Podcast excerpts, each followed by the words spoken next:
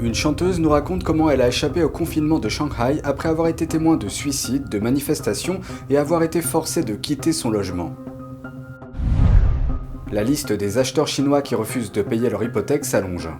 Le phénomène est devenu si grave que des experts considèrent cela comme une menace pour le système financier du pays. Bienvenue dans Regard sur la Chine, une pénurie de nourriture, assister à des manifestations et à un suicide, et même être forcée de quitter son logement. Une chanteuse nous a raconté ce qu'elle a vécu pendant le confinement de Shanghai et comment elle en est sortie. Plus d'un mois après avoir fui Shanghai sous confinement, la chanteuse Mickey Murphy dit qu'elle en fait encore des cauchemars. Cela a été l'une des expériences les plus difficiles de toute ma vie. Je veux dire, tout s'est passé si vite, comme si on avait appuyé sur un bouton.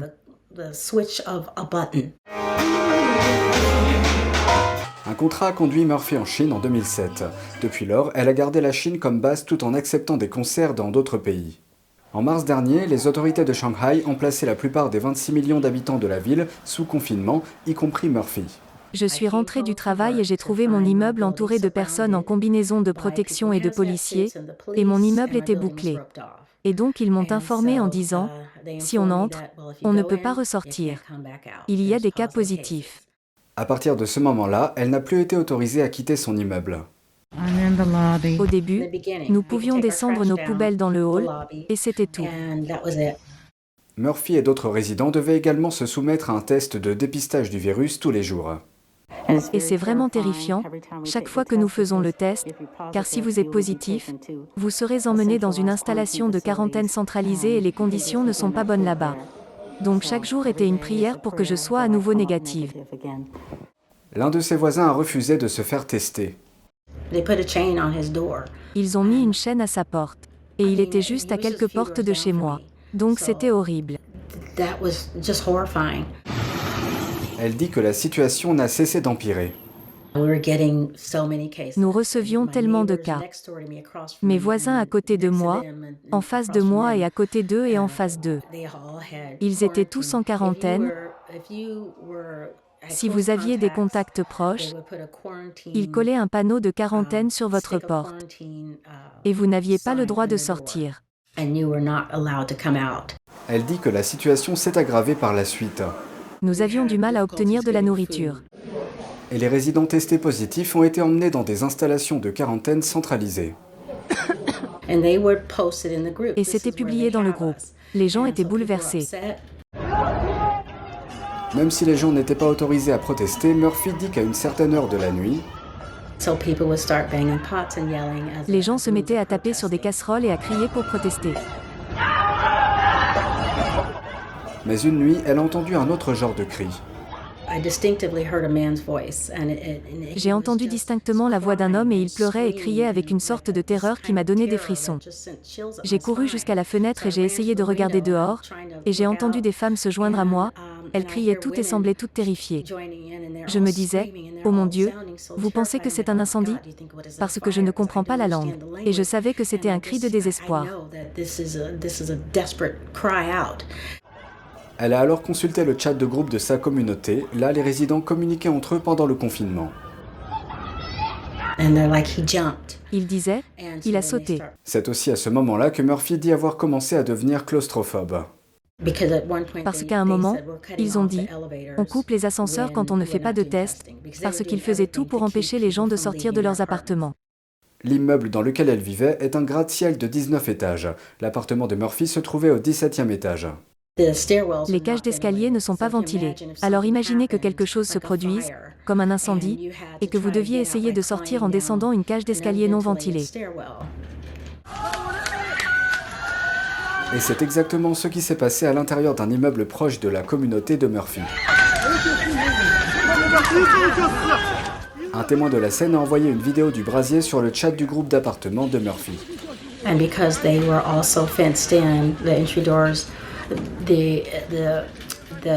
Et parce qu'ils avaient également clôturé les portes d'entrée, les pompiers n'ont pas pu accéder à la propriété et sauver le bâtiment.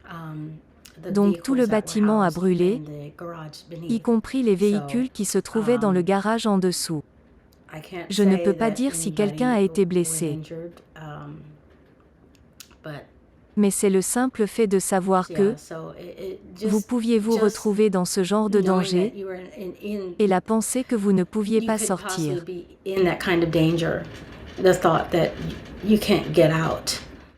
Comme les choses empiraient, on n'avait pas le droit de sortir, on ne pouvait même pas sortir pour sortir nos poubelles. Ils venaient à notre porte pour nous tester, nous donner le test Covid. En plus de l'isolement, il y avait aussi des pénuries de nourriture. Je mangeais tout ce que je pouvais.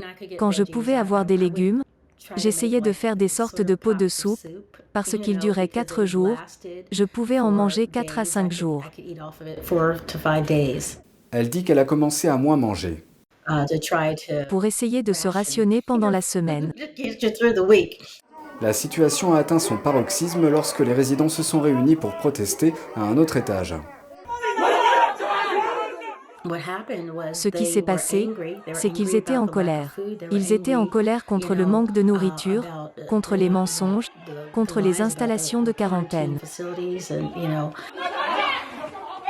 Certaines personnes ont été battues, certaines personnes ont été emmenées dehors.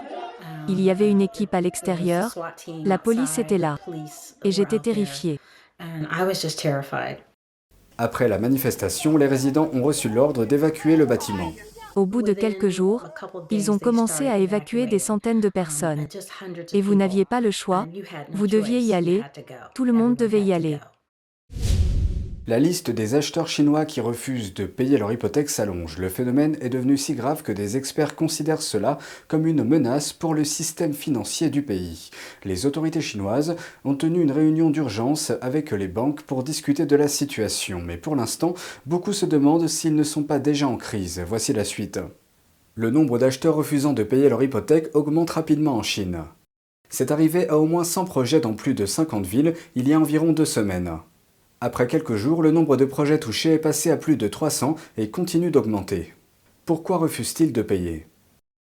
Je peux vous promettre qu'il y a beaucoup, beaucoup plus de développements en Chine qui ne bougent pas.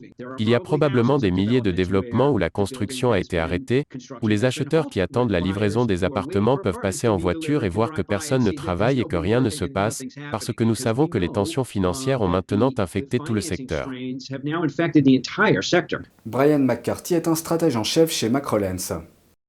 Il explique que les acheteurs chinois en ont eu assez des sociétés immobilières qui prennent leur argent mais ne parviennent pas à construire leur maison. Il prévient que leur refus de payer pourrait bientôt mettre en danger le système financier chinois si les autorités n'y mettent pas fin. Pour trouver une solution, Pékin a récemment organisé des réunions d'urgence avec les banques. C'est ce que rapporte l'agence Bloomberg. Dans le même temps, des messages sur les réseaux sociaux mettant en lumière le problème ont commencé à disparaître en ligne.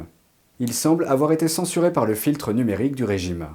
Selon un reportage de Bloomberg, les autorités chinoises craignent que de plus en plus d'acheteurs ne suivent cet exemple et refusent de payer leurs prêts hypothécaires. La propagation rapide du boycott des prêts hypothécaires s'est répercutée sur les actions des banques chinoises et les obligations des promoteurs immobiliers, un déclencheur potentiel de troubles sociaux si la crise se propage dans le système financier chinois. Il y a deux approches qu'ils pourraient adopter si la crise se propage. La première consiste à inonder les banques de liquidités et à leur dire, vous devez financer les projets en cours de construction à tout prix. Il y a une approche plus lourde qu'ils pourraient adopter, qui consisterait à commencer à arrêter les personnes qui ne paient pas leur hypothèque. Bloomberg a cité un expert affirmant que Pékin est pris au piège dans un dilemme. S'ils assouplissent les règles pour favoriser les acheteurs de logements, cela peut encourager davantage de défauts de paiement. Mais d'un autre côté, la prétendue stabilité sociale est la plus importante pour Xi Jinping, car le congrès du Parti communiste approche, l'occasion qui décidera s'il peut être réélu en tant que premier dirigeant du PCC ou non. Selon McCarthy, il s'agit d'une situation très délicate.